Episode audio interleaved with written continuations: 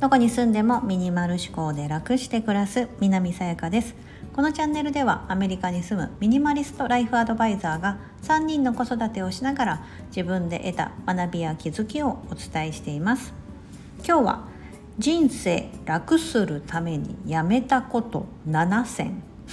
をお伝えします。はい7つ。人生楽していきたい。はい私のテーマでもあります。座右の銘は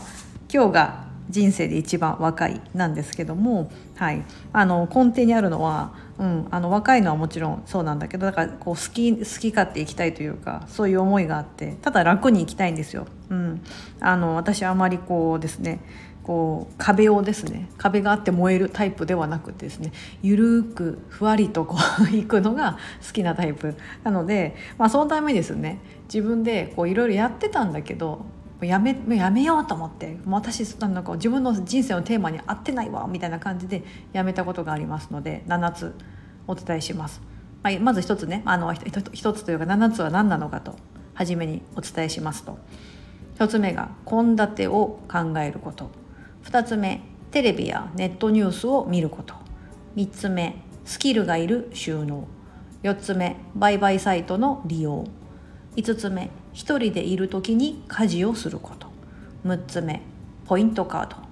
7つ目家計簿。この7つやっておりません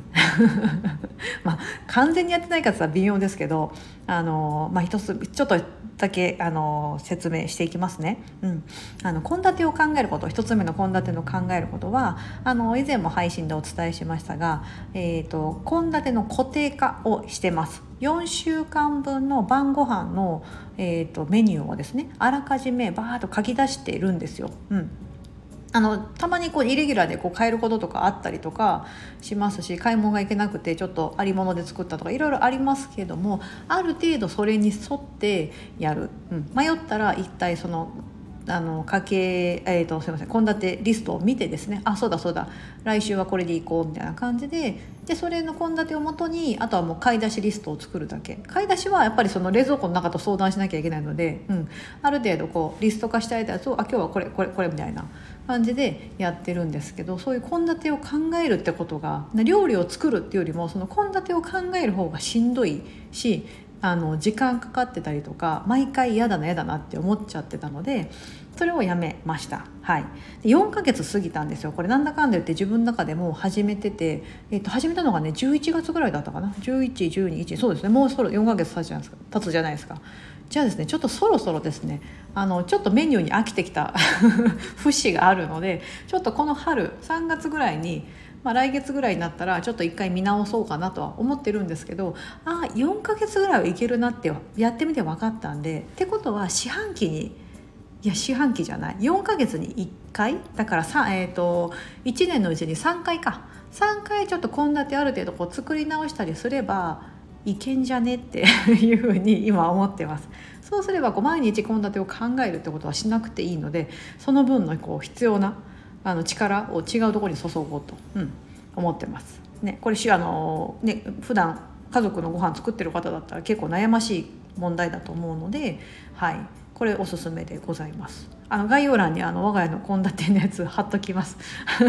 4週間分の献立何作ってるんですかって言ってなんかつらつらと言ってる配信があるのでもし興味あったら覗いてみてください。はい。2つ目がテレビやネットニュースを見ることです。これもうやめて半年以上経ったな。もう1年ぐらいになるのかな。はい。やめました。テレビはそもそもあのもう民放アメリカの民放でさえ映らないんですよ。あの家のテレビの設定が。契約してないんですね、うん、であの日本に住んでないので日本のやつはちゃんと契約しないと見れないのであのそれをやってないのと,、えーと、ネットでネットでね今ってほら何でも見れるじゃないですか。ヤフーニュースとかやとトップにねニュースが出てくると思うんですがもうそのニュースさえも見なくなったんです。うん、であのなんか検索したい時は Google とかで Google だとパッと何も一番初めに出てこないので検索ワードしか、ね、入れる項目のとこ出てこないのでそれで検索したりして自分の目に触れないようにしています。えそれ大丈夫なの？と世間知らずにならないかって思われるかもしれないんですけど全然大丈夫ですよ。あの周りがね言ってくれるので、うん、これ知ってた？みたいなこととか、うん、あのなんか地震があったらしいよね。あの最近大きな地震がありましたよね世界で、うん、そういったこともそうですし。私の場合はその全くネットに触れてないかってそういうことではなくてあのこの、まあ、スタンド FM もそうですけど、まあ、スタイフでねあのあんまり経済情報とかはあのね、自分から見に行かない限りは見れないですけどインスタグラムとかだとバーってね流れてきたりとか自分がフォローしているお友達とかが何かそういうふうにねつぶやいてたりつぶやく、うん、なんかインスタグラム統合してたりとかするとそこで目にすることがあったりでそういう地震とかになると誰かがそのドネーションとして寄付をこう募ってたりとかするとあはいはい大きな地震があったんだよねみたいな感じで、うん、情報を得ることができますので。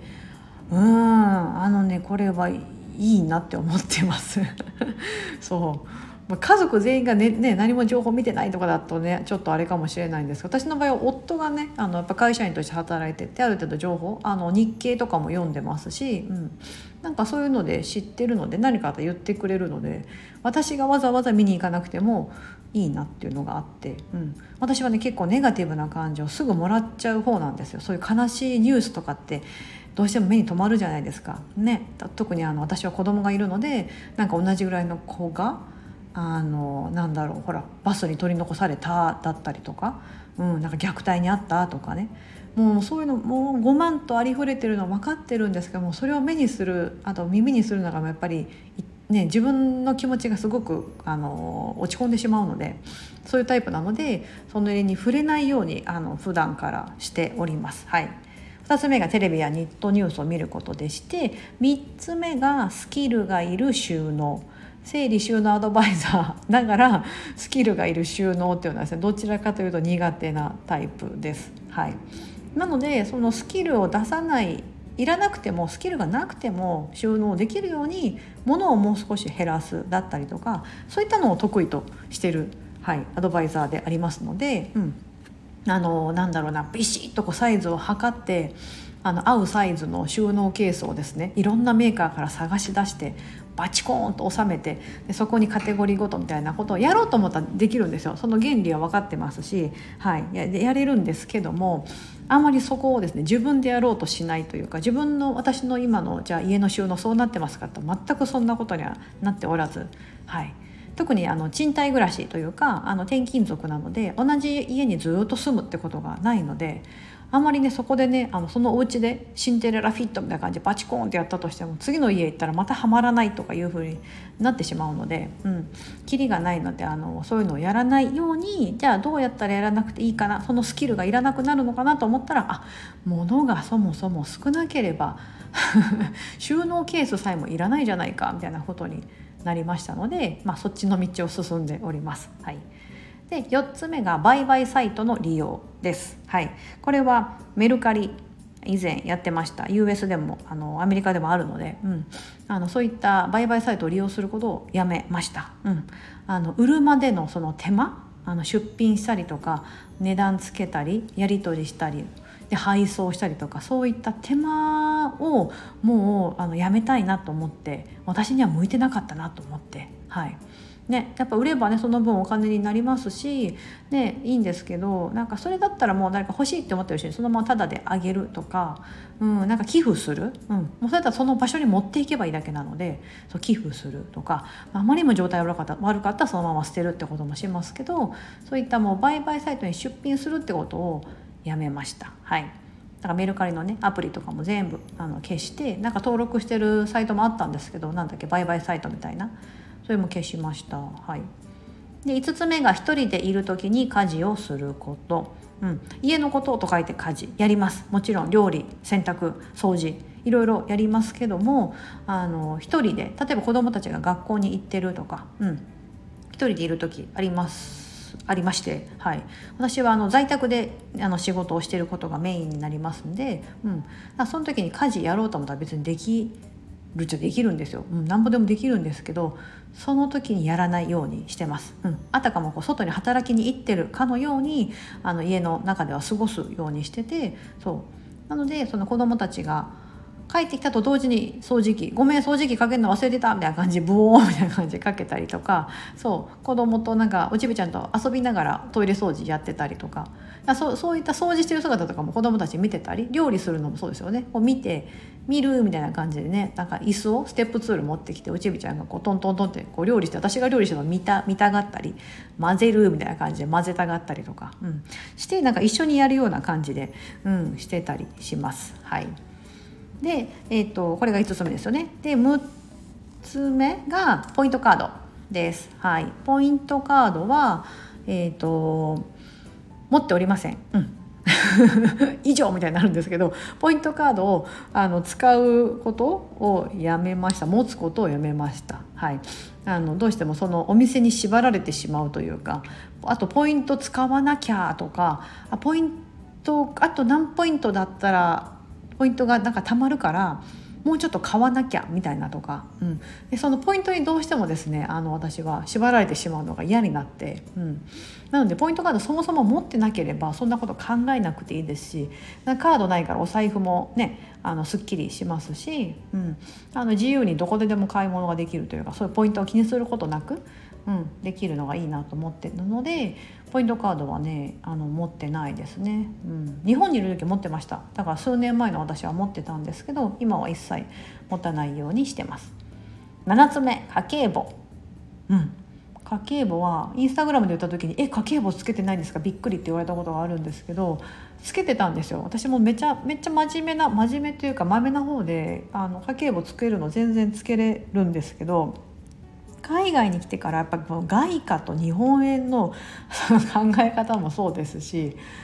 うんとねその国をやっぱ2つまたいだのでそのじゃシンガポールドルでとか US ドルでとか日本円でとかななってくるとですねちょっともう分かんなくなってしまったのであのざっくりは把握してますけどその帳簿としてこうつけてないっていう感じですね。うん、ある程度ここにはこんだけ残っててとかいうことは把握してるんですけどそういちいちその毎日のことで記録するとかあとアメリカはめちゃめちゃ物価が高いので。えーと、もう買い物もねなんかあの気にしてるとですね何も買えなくなっちゃうんですよ。買えなくなっちゃうからそう家計簿つけると逆にねうわこんなに食費かかってんのかと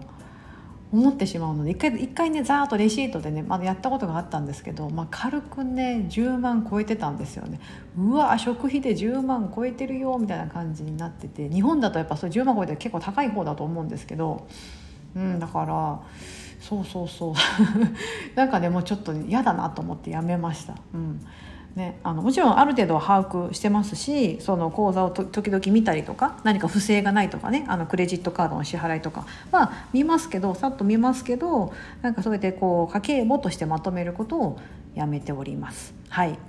今7つ言いました。献立を考えること。テレビやネットニュースを見ること。スキルがいる収納。売買サイトの利用。一人でいる時に家事をすること。ポイントカード。家計簿。この7つはですね人生を楽するために私がやめたことになります。はい、そんなことで楽になるのかっていう、ね、ちっちゃなこともあればですね。でもこれ結構ちりつもだと思うんですよ。うん何でもそうなんですけど。そう。だからあの本当やらないことで非常に楽になったし別にじゃあそのなんだろうな生活に支障が出てるかとかできれば全くもってそんなことはなくむしろ本当に楽に自分の時間に余裕ができたりとか、うん、してますのでよかったら何か一つぐらいあこれいいかなと思うものがあったら取り入れてみてください。はい。今日は人生楽するためにやめたこと7選をお伝えしました。ここまでお聞きいただき本当にありがとうございます。素敵な一日をお過ごしください。